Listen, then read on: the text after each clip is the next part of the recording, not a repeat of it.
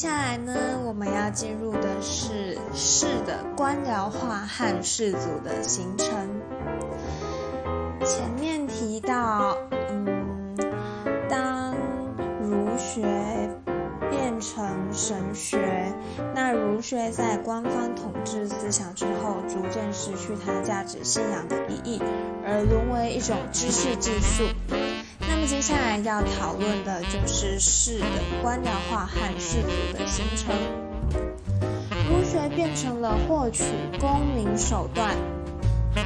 那么儒士就不仅仅只只有学士有教养，却无恒产无恒业的游士，如先秦时期子思、孟子、荀子这样一帮人。一方面，汉儒通经或通过辟举即可以为官，为官就可以为富，故汉儒得以被官僚化、富豪化。另一方面，官员和富豪子弟有优先受教育的权利，因而他们的家族也更有条件被儒士化。于是，由儒士化、官僚化、富豪化三者结合，形成一个重要的阶层。这个阶层称为门阀士族。所谓门阀士族，门指家门、门第，阀为阀越。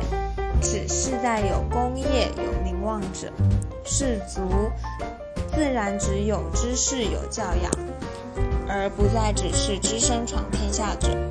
这些有知识、有教养的儒士背后有一个豪族做依托，他们的学识与教养就是在家族世代传承中形成的。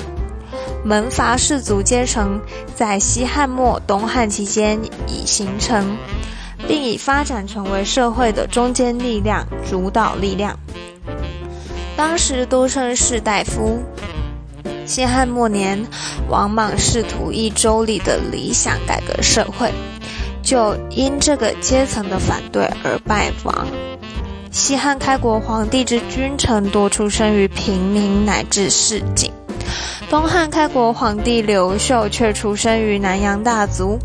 曾于太学修习尚书，其将帅皆有儒者气象，显而易见两汉之格局之殊别。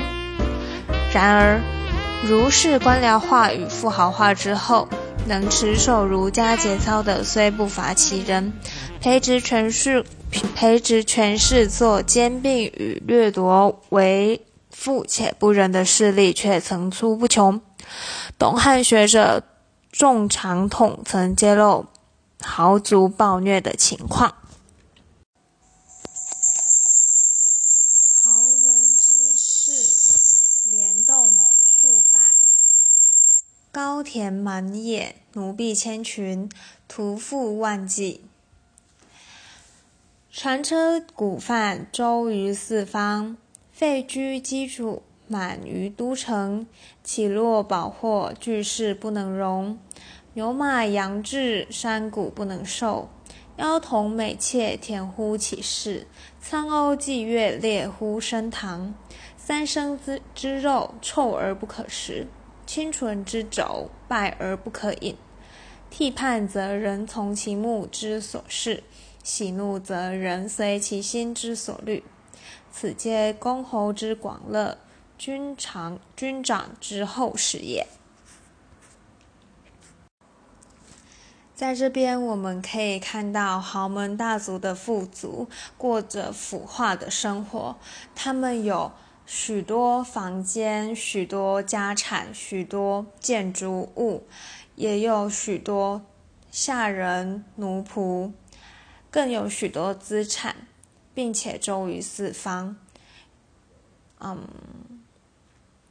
也就是说，他们的财产其实是非常多的，不管是嗯下人、歌妓，或者是牛羊马，甚至是农作物，他们拥有的资源都比一般人来得多。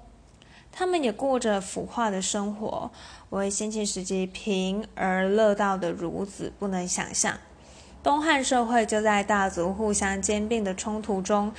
与农民抗争于起义中走向了败亡，以上就是士的官僚化与士族的形成。在这边，我们所使用的资料是冯达文、郭启勇所编的《中国文学史上册》，为红叶文化事业有限公司出版。也请大家继续收听，我们下次再见。